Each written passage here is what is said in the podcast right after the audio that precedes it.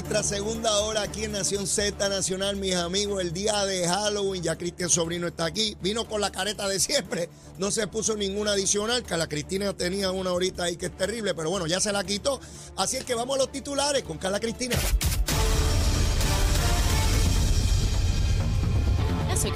Informando para Nación Z Nacional en los titulares. El Departamento del Trabajo y Recursos Humanos y la Oficina de la Procuradora de las Mujeres firmaron ayer un acuerdo colaborativo para retomar esfuerzos que permitan a cada agencia fiscalizar el deber de los patronos de cumplir con el requisito de promulgar protocolos para mejorar situaciones de violencia doméstica lugares de trabajo y el manejo de casos de hostigamiento sexual en el empleo. Y de otra parte, catedráticos de la Universidad de Puerto Rico opinaron que la nueva carta circular del Departamento de Educación sobre el llamado currículo de equidad y respeto se aleja de lo que los educadores consultados por el Comité de Prevención, Apoyo, Rescate y Educación de la Violencia de Género recomendaron para combatir el discrimen desde los salones de clase. Según el secretario de la agencia, Eliezer Ramos Párez, la implementación del nuevo currículo tiene la intención de desarrollar valores universales, pensamiento crítico y creativo y la diversidad y pluralidad social. Por otro lado, el negociado de la policía expulsó de la uniformada al agente, ex agente Francisco Frank Peña, contra quien pesan tres cargos por atropellar a Norma Casanova Delgado, una legisladora municipal de Humacao. Y en temas internacionales, al menos 153 personas murieron tras una multitudinaria estampida humana ocurrida durante una fiesta de Halloween en Seúl, la capital de Corea del Sur. 22 de las muertes corresponden a personas extranjeras. Para Nación Z Nacional, les informó Carla Cristina. Les espero mi próxima intervención aquí en Z90. Hablándole claro al pueblo. Nación Z Nacional, soy Leo Díaz. Buenos días a todos. Leo Díaz, en Nación Z Nacional. Y estamos aquí ya comenzando nuestra segunda hora en Nación Z Nacional. Está con nosotros, como todos los lunes, el licenciado Cristian Sobrino. Saludos, Leo. ¿Todo en orden? Todo en orden. Saludos a toda la audiencia en Puerto Rico y fuera. No tan buena como el tuyo. Bueno, hijo, eh, de verdad que la culpa es mía. La, culpa es mía. Yo sé que estaba ahí peleando con Carla, pero, pero la culpa es mía. De momento yo veo en Facebook una foto de todo el equipo en el chinchorreo el sábado y adivina quién nunca le llegó la invitación. Este, pues es verdad. Una barbaridad. Y la culpa es mía, la culpa es mía. Este, pero bueno, tenemos chinchorreo, Cristian. Ya sé que ese día tienes unas cosas ahí. Vas a hacer lo posible por no estar. Claro. El sábado 19 de este mes. Me está escribiendo un montón de gente ya anotándose que van para allá, para el chichorreo. Vamos a estar en Casa Vieja. Ahí comenzamos el chichorreo a las 149 en Ciales. A las 11 de la mañana comienza eso. Anda, pal. Bien bravo. Eso, eso promete. Ese día promete. Pues el sábado, eh, ¿tú sabes qué? Había hablado con parte del grupo aquí para que fueran, eh, pero tenían distintos compromisos porque lo que quisimos hacer el sábado fue identificar los lugares, el orden en que los íbamos a visitar, este, saber de lo que hablo, ¿no? para poder un orientar. Fact finding mission. Exactamente, exactamente. Entonces había lluvia, 20 cosas, pero finalmente, pues, Carla, arrancamos para allá y, fuimos un grupito chévere y eso fue una porquería de grupo porque yo no estaba. Es verdad, es verdad. Porque un chorro de amargado lo que había no, en ese No, no, no, estuvo bien chévere, estuvo bien chévere. Este, eh, el grupo pudo haber estado mejor. Pudo haber estado mucho mejor, definitivamente. Así es, así es. Pero nada, vamos a estar allá el 19 de, noviembre a las 11 de la mañana en, Casa Vieja, en la carretera 149. Allí comenzamos a, chinchorrear.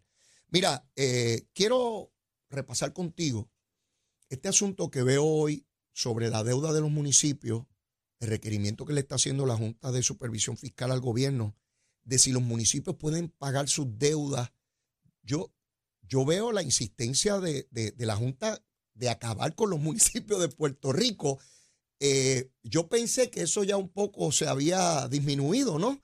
Pero veo hoy que vienen con embestida. Tú que estuviste dentro de ese monstruo, ¿qué, tú percibes? Yo creo que el, lo que se discutió en las noticias hoy, en ambos periódicos, El Vocero y El Nuevo Día, estaban reseñando unas enmiendas mm. a una política, a un reglamento que tiene la Junta y la tiene desde hace mucho tiempo para revisar, eh, tiene que, para revisar y aprobar acuerdos de deuda. Y lo que estaban dejando en blanco y negro es que cualquier acuerdo, por ejemplo, con el fideicomiso de las pensiones, con el CRIM, con energía eléctrica, que procure aplazar el repago de una deuda del municipio, pues ellos lo consideran como algo que tienen que aprobar. Eso la Junta ya lo había hasta cierto punto expresado. Así que yo no veo un cambio. O sea, no hay una sorpresa aquí. No, no hay una sorpresa, excepto que vale la pena siempre recordar que la intervención de la Junta con los municipios fue un proyecto fracasado de la Junta, que ellos mismos admitieron que fracasaron, y que incluso yo tuve el gran honor de, en, una, en la reunión de lo anunciaron, decirle, ustedes van a fracasar, no saben lo que están haciendo.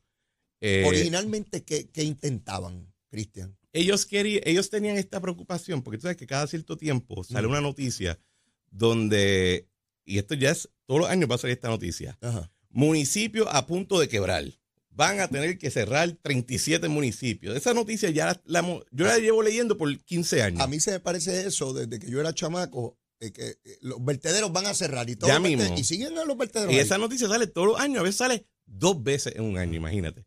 Pero mira, yo lo que quisiera recordarle a todo el mundo es lo siguiente. En el 2017, cuando yo tomo el, el Banco Gubernamental de Fomento, que era el aparato fiscal más importante para los municipios, nosotros instituimos un programa de disciplina fiscal en términos de la deuda con el propósito de reducir la deuda de los municipios en aquel momento y evitar un impago de sus bonos y de sus deudas con, los, con la banca privada y con otras partes.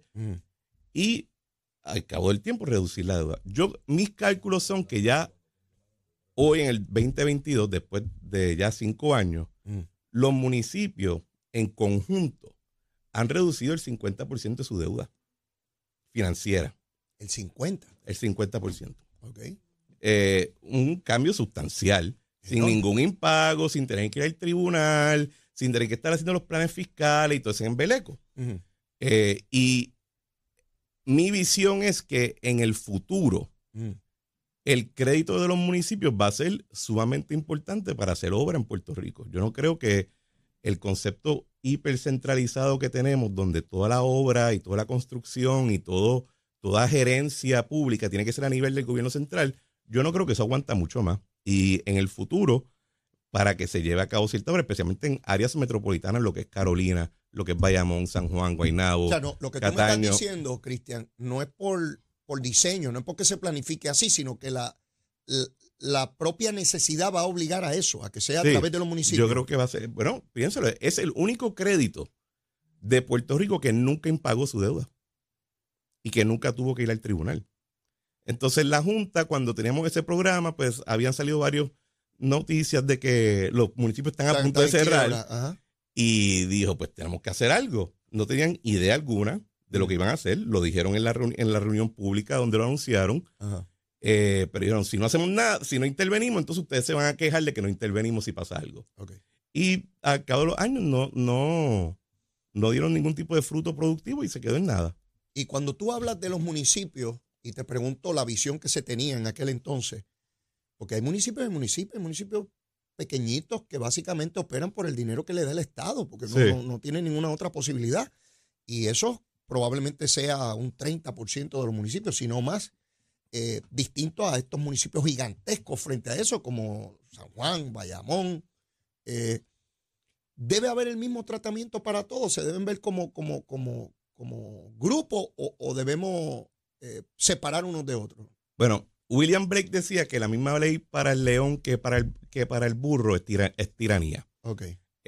yo no creo que se debe tratar de la misma manera. Yo no creo que el, pago del gobierno central a los municipios de ciertos fondos mm. o relevarlos de pagar ciertos fondos es de por sí injusto y no creo que cause un problema. Es algo común en muchas partes de los Estados Unidos donde tú tienes regiones mm. que por la naturaleza de la población y de la propiedad pues, no genera mucho ingreso y el Estado apoya, porque si no lo hace, el efecto de tener que entonces entrar y administrar un, espacio fallido mm. es mucho mayor y es mucho más problemático. Eh, yo creo que el asunto que tienen los municipios hacia adelante es, primero, en qué medida van a poder incrementar ingresos mm. En una isla donde la población está bajando. Entonces, eso le va, las áreas metropolitanas probablemente van a poder sostenerse, pero las áreas más rurales eh, van a tener mayor dificultad. Segundo, el tema del pago de las pensiones y, el dinero que ellos le hacen, la remesa que se le paga para, para apoyar el financiamiento del plan vital o el programa Medicare en Puerto Rico, eh, eso es algo que ya está medio ridículo que lo sigamos cobrando, es la, es la verdad. Eso se instituyó en los 90, pues en aquella época los, alcaldes informalmente le atendían la receta a sus residentes que estaban en el plan del gobierno. Así que el gobierno dijo, mira, en vez de tú pagárselo directo, págamelo a mí y yo me encargo. Eso pues, ya no es así, ya ha pasado el tiempo y seguir cobrando ese dinero es un poquito ridículo, eh, especialmente cuando las cantidades de aportación federal han, han aumentado. Ya vimos cuál era la intención de la Junta, han pasado algunos años y sale la noticia hoy. Y que va a salir de nuevo cada cierto tiempo. Eh, eh, y tú entiendes que ya la Junta se dio por vencida, ya, ya Sí, no hay eso mucho no, más no hay mucho más que hacer ahí. Y, y- y- y en términos de, de esos municipios, ahora que, que- que nos adentramos en ese tema, eh, ¿cómo, cuando tú dices el Estado fallido, ¿no? De esos municipios Ajá. pequeños que no, que no, que no funcionan, cada vez son más esos municipios, este, Cristian. ¿Por qué tú dices? Bueno, porque veo ahí unos municipios que en antaño eran municipios muy poderosos y, y- y Ponce, por ejemplo, eh, con, unas deudas inmensas. Pero y, eh, Ponce es un caso que hay que verlo aparte. Porque Ponce tuvo un problema con una. Con un, en los 2000, Ajá. el, el alcalde Churumba, esencialmente contrario a los otros 77 municipios, dijo: Yo no voy a pagar una deuda aquí que tiene que ver con las ventas de una cartera de, presta, de, de deuda. Y acumuló entonces mucho, mucho dinero de, que no se había pagado. Y entonces, cuando tú ves los libros de Ponce, pues aparece esta deuda masiva Ajá. pero que en realidad todo el mundo está claro de que, de hecho, creo que se aprobó un plan de pago recientemente, a, a, mucho- a- a años y años para poder resolver el tema, que, que hace ver la situación, pero el problema de Ponce no es sus finanzas, el problema de Ponce es su demografía, es que Ponce ya no es el, el- la potencia comercial que fue en un momento. No diga eso, que pueden atentar contra nuestra vida. Eh, yo lo siento, Los pero ponceños. no, eh, ya eh, la cuestión es que Ponce, Ponce y del parking tienen que superarlo, eso no es verdad. Eh, Ponce es una ciudad muy bonita, de hecho está muy, muy está construido muy, muy elegantemente, contrario a otras partes de la isla, que parecen un, un revolú. Ponce está muy bien construido, pero ya no es lo que era antes. Vamos a movernos a toda esta situación de las elecciones de medio término. Estamos a una semana ya de esta cosa. El gobernador estuvo en el fin de semana haciendo campaña con algunos candidatos demócratas. Eh, veo, Cristian, cada vez más la política puertorriqueña vinculada a la política local en aquellos lugares donde hay altas concentraciones de puertorriqueños. En la década de los 80 eso no era una cosa, ¿verdad? No había ni siquiera puertorriqueños pululando por esa zona aspirando a nada. Eh, hoy vemos cada vez más, más puertorriqueños a distintas posiciones de, de toda naturaleza, aspirando en, en distintos estados, particularmente en el este de los Estados Unidos. Y ver al gobernador de Puerto Rico allá, igual que vemos a políticos de allá venir aquí a procurar un voto Sí. de manera colateral, cada vez veo ese vínculo político cada vez más estrecho en toda su manifestación. Fíjate que no, Puerto Rico no es un estado aún y empieza a comportarse a la política como tal. Sí, O sea, sí, sí. eh, ve- Uno ve integraciones de, de toda naturaleza. Y esta, particularmente en el fin de semana, me llamaba la atención con la naturalidad con que el gobernador de Puerto Rico se movía en esos sectores. Bueno, a mí lo que me llamó la atención es, todavía no entiendo cuál es la virtud del gobernador de Puerto Rico ir a hacer campaña por candidatos a quienes les van a comer las nolas. Ok. Eh, O sea, tú- Darren, tú- tú- Soto, tú- Darren Soto tiene ya su, su base de apoyo y eso no se lo quita a nadie. Y, yo creo que si él quiere estar allí hasta los 80 años, lo sacan horizontal si él quiere. Pero el que está retando a DeSantis va a coger eh, una tunda eh, increíble.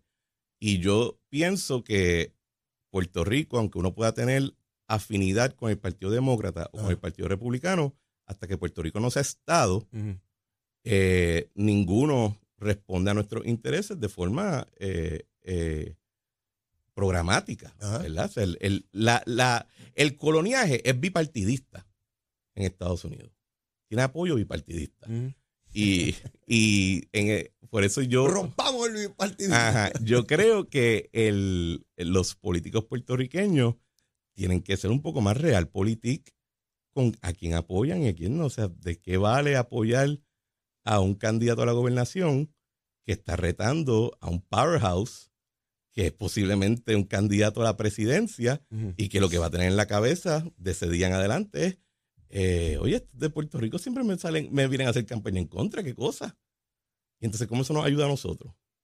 En la medida que su estrella está subiendo. no, no, no, entiendo el análisis. No, lo ves, no lo ves de manera partidista para que ese partido, los que lo componen, vean la afinidad eh, ¿verdad? Por la posición. Pero tú puedes hacer eso de muchas maneras más allá. Tú puedes, eh, tú puedes organizar recaudación de fondos, enviar personas que te representan, pero no vas tú. O sea, no creo que ir, ir allá públicamente y aliarte contra una persona que está que tiene su, su destino en, ascendencia. Es lo más inteligente del mundo. Yo recuerdo cuando Scott y Nelson estaban en competencia para senadores por el estado de la Florida. Y más rayo parte el día que... Y Ricardo Rosselló apoyó a, última hora, pero apoyó a Nelson, que, perdió por una bobería, pero perdió. Y yo te tengo que decir que eh, Ricardo era bien bueno porque él no tenía miedo a que existiera discusión en su equipo ejecutivo. en las reuniones él decía algo, uno podía contestarle, etcétera, hasta que él decía, ya se acabó la discusión, esto es lo que vamos a hacer. ¿verdad? Pero, pero yo te puedo decir que cuando él nos dice que va a hacer esa movida, es cuando más fuerte yo creo que vi una discusión interna de todo el mundo diciendo, esto es una loquera que tú haces. Eh, y el efecto creo que no fue muy bueno. Al final él decidió hacer la locura. E hizo la locura. y, entonces, ¿qué pasa? Entonces, ¿qué pasa? Hacen se hace esto muchas veces porque dicen, no, es que quiero congraciarme con el liderato demócrata en el Congreso. Eso pienso yo. Ajá, ¿y qué pasa? Entonces el, liderado el liderato demócrata mira hacia abajo y lo que dice, pues gracias por ser mi vasallo, gracias por ser mi suplicante. Eh, cuando necesite enviarte una misión suicida, lo hago. Y entonces, pues, de nuevo, ¿cuál es el valor? No lo veo. yo lo veo de, manera partidista. Veo buscar afinidad, este, el partido, que ocurre también aquí en Puerto Rico. A veces de un partido político deciden ir a un pueblo a apoyar a alguien que no tiene ninguna posibilidad, pero es importante para la colectividad, para la cohesión. Así lo veo yo. vamos a ponerlo de esta manera. Mi filosofía es más en línea con la de don Carlos Romero Barceló. ¿Qué decía Carlos? Pero don Carlos fue republicano hasta que el día decidió que me conviene ser demócrata, me voy demócrata, pa, y se acabó. Y no lo, no, lo, vio mucho más. bien utilitario. Porque estaba bien claro cuál era la situación acá. bueno, mira, se da, eh, eh, con relación a la elección de, medio término, tu apreciación a una semana, porque ya cuando, ya cuando te vuelva a ver, estamos justo el día antes, este, a una semana, ¿cómo, ¿cómo ves ese proceso? Bueno, la Cámara, a menos que todo lo que yo esté leyendo está mal, la Cámara va a brincar republicana sólida. ¿Sólida? Sólida, sí, sí, sí. Y, y la pregunta ahora es si el Senado brinca hacia los republicanos. Y la data que se está, la discusión ahora que uno está viendo es que varios, varios foros están diciendo, ojo, que las encuestas parecen que no tienen bien el, pulso de las contiendas del Están senatoriales. Como Brasil cuando decía que Bolsonaro no, llegaban a la segunda vuelta. No, lo que las están comparando con el 2016 y con el 2020, donde la participación oh. republicana fue subestimada a lo que termina siendo. Ya. Eh, y para nosotros, eso es bien importante porque primero, la, el Partido Republicano que estaría ganando ambas cámaras o una de ellas no es el Partido Republicano de los años 2000 y principios de 2010. Eh, ha cambiado mucho su, mucha su filosofía. A, base de la participación de Trump. Aparte de la participación de Trump y, la, y, la, y los cambios estructurales en la base de ambos partidos. dame una explicación de eso. Bueno, por ejemplo, el, cada vez más y más. Ah, tú, recuerdas que para el Partido Republicano cortar impuestos era como una cuestión sacramental. Sí, sí, eso. O sea, con qué, ah, tenemos un problema en Irak, ¿qué hacemos? Pues cortemos impuestos. Eh, eh, había esa como que esa visión libertaria de que los impuestos son malos. Sí. Esa no es la visión de muchos de los que están corriendo ahora para el Senado. No le importa el tema. Eh, antes el Partido Republicano tenía una, un tipo de, actitud más laissez-faire en lo social, era un poquito conservador porque tienes que mantener a los evangélicos y los cristianos dentro del grupo, pero eran, no, el, conservadurismo ahora es mucho más fuerte socialmente hablando que el conservadurismo económico. ¿Atribuible a Trump o es un fenómeno que no está necesariamente vinculado a él? Es que yo creo que Trump lo que hizo fue que reveló que la base republicana mm. No estaba en sintonía con las preferencias de la élite republicana. Los republicanos élite estaban mirando el mundo desde un punto de vista libertario y la base era más culturalmente conservadora que económica. Él pudo hacer una lectura o una radiografía mucho más certera de lo que era esa base que lo que el resto del liderato hacía. Es, bueno, no sé si hizo una lectura, yo nunca he hablado con él de ese tema, pero, de lo que tú ves, cómo hace campaña. Él, reflejó ese asunto y de hecho, en los eh, a finales de los 90 y principios del 2000, quien estaba más apuntando a, ese fenómeno mm. era eh, Pat Buchanan. Wow. Y un señor que se llama Sam Francis, que era un, un semi-intelectual que decía el, el, ¿Qué es eso de semi-intelectual? Porque era semi-intelectual porque al final de su vida tenía ya unas visiones raciales que eran ah, de muy mal gusto. Eh, no eran nada. Eh, y tenía también él no era una persona dentro de la academia, así que no es un intelectual institucional como lo conocemos. Ya. Eh, a mí me llama mucho la atención que se, se, se frisa. te voy a dar otro ejemplo. Donald Trump. O sea, por años, el Partido Republicano, los candidatos a la presidencia decían, hay que reformar el seguro social. Y Donald Trump se para en la tarima y dice, no vamos a tocarlo para nada y quizás lo aumentamos.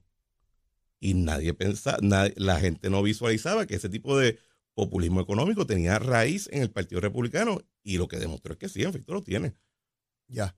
Así que estamos a una semana de, ese evento. ¿Cómo ves al presidente si hay ese cambio en la Cámara de Representantes? ¿Tiene algún efecto sobre su presidencia? Eh, porque ya hemos visto que, que, para aprobar medidas él tiene problemas incluso con el Partido Demócrata.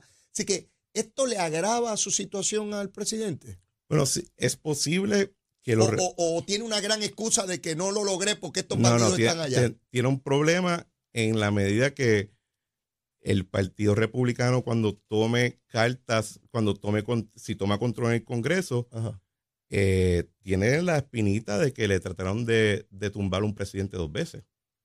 Y entonces, estas investigaciones que se han hecho, que si del 6 de enero, que si lo de Ucrania, que si esta vaina, muchos tienen un, o sea, eh, ah, para muchos... Hay, mala sangre ahí. Hay una mala, hay muy mala. Y entonces podemos empezar a ver lo que no hemos visto más de un siglo del Congreso tratando de residenciar oficiales del presidente al secretario de Justicia, al secretario de Comercio, a diferentes... ya no, la cuestión es, ah, no, pues vamos a esperar a, a residenciar al presidente. No, no, vamos a ir tumbándole los caballitos. Eso es algo que se está hablando en voz alta.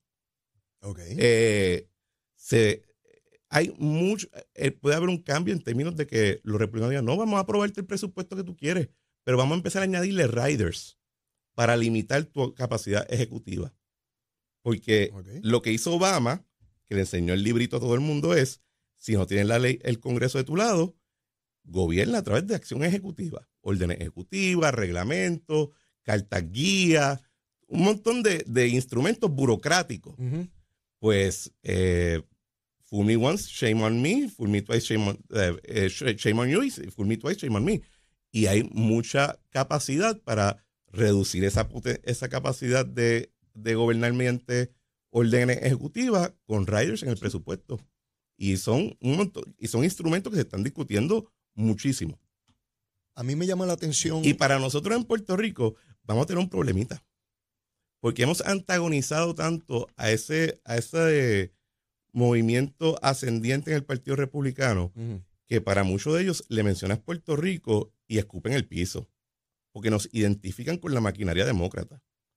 Y cuando tenemos que ir a pedir chavos de Medicaid, cuando tengamos que ir a pedir expansión del programa del PAN, eh, muchos temas que nosotros tenemos que ir, tradicionalmente tenemos que ir allí con las manos así extendidas a pedir por favor, no dejes que el sistema hospitalario de Puerto Rico se derrumbe en dos días. Exacto. Eh, ojo, sea, tenemos un problemita. Importante ese planteamiento que traes ahora porque nos deja otra vez al descubierto nuestra fragilidad colonial y territorial. Otra vez estamos allí expuestos a que una administración del partido que sea, en este caso, como tú muy bien lo planteas, republicana, diga, bueno, pues ahora vamos a desquitarnos aquí y ustedes necesitan eso, pues eso es lo que no le vamos a dar. Exacto, y por eso es que lo, lo ato a lo que dije anteriormente, que pues no veo necesariamente la, virtud estratégica de irte a, hacer campaña por gente que va a perder y que está en el lado que no es. Si, si hay un cambio, en, la Cámara de Representantes Federal. El presidente, volví a ver distintos videos del presidente un tanto aturdido en tarima de hacia dónde va, hacia dónde camina. ¿Tú, crees que realmente el presidente tiene algún problema eh, que, lo imposibilite continuar en la presidencia? Yo creo que, yo no creo que él tiene una incapacidad mental de ninguna índole. Creo que es un hombre muy mayor que puede estar ahí, pero se cansa fácilmente. Y se cansa mucho como se cansaría cualquier otra persona de casi 80 años. De hecho, hubo una entrevista en Americano Media al presidente Trump, que es más o menos de, la, de una edad cercana, es más o menos de la misma edad que Joe Biden. Se ve diferente, están empezando a caer los años y él lo eh, representa, pues no, eh, hay algo bien raro en esto de que quizás no es de mal gusto decirlo, pero nunca antes una sociedad tan poderosa como los Estados Unidos había sido gobernado por un montón de octogenarios y de sectagenarios. eso, es una discusión que tuve la semana pasada, porque en las sociedades antiguas se reconocía siempre a la persona mayor como el jefe de la tribu, este, del imperio, su experiencia, su capacidad, era el oráculo, ¿no? Y los Estados Unidos, de alguna manera, eso había cambiado mucho en los últimos años, en las últimas décadas. Sin embargo, en esta elección pasada, hasta Bernie Sanders, todo el mundo era Nancy Pelosi, todo el mundo, demócratas republicanos, gente con, con mucha, mucha edad, llega a ser el presidente más, más longevo. Eh, y, yo me pregunto, ¿podrá acabar estos dos años que quedan? Porque lo veo de verdad en una situación difícil. ¿Y podrá ir a una reelección con lo que implica una campaña presidencial? el agotamiento físico y emocional para cualquier ser humano, no importa la edad. Yo, no veo, yo no veo quién lo sustituiría. Bueno, pero, pero mira, de, indispensable está lleno el cementerio, ¿sabes? Me dijo una vez un gobernador. Sí, sí, sí, se, se, puede morir, van a haber 100 mil para sustituirlo, que tú no lo concibas al que venga otra cosa, pero se puede caer muerto ahora y van a haber montones que van a querer Pero, por ejemplo, Kennedy. Kennedy creo que no tiene ni